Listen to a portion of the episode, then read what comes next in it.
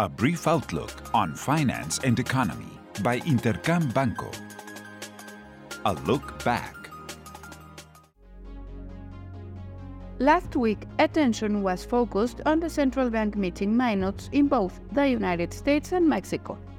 In the Fed's case, contrasting views were shown as some of the members of the Federal Open Market Committee were willing to raise the benchmark interest rate by an additional 25 basis points. However, an unanimous decision was made to maintain the rate in order to assess the current monetary stance and lag its effects. In Mexico, the discussion centered on the inflationary trajectory, particularly the resilience seen in the underlying inflation. Members pointed out that the restrictive monetary policy should be maintained for a long period of time, while it's still too early to discuss possible rate cuts. In economic data, the United States Employment Report was made known. It logged significant moderation in job creation during June, although wages once again accelerated. Employment data, along with leading economic activity indicators, point to a potential increase in the future federal fund rate. In Mexico, consumption remains strong while gross fixed investment decline, further moving away from its historical highs. What's ahead?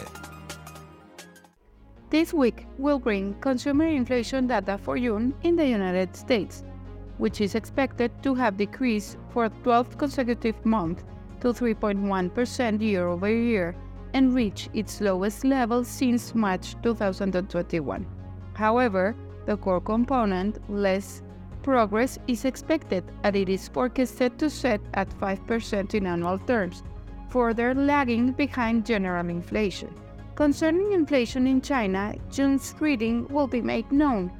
Estimates forecast it will remain at 0.2% year over year for a second consecutive month allowing for a more accommodative stance to be carried out by authorities. Additionally, China's trade balance for the six months of this year will be published, with forecasts expecting annual contractions in both exports and imports.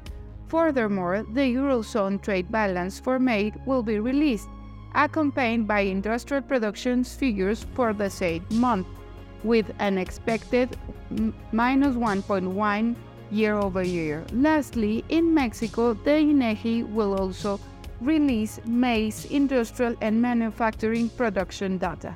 I hope you have a great week. I am Alejandra Marcos.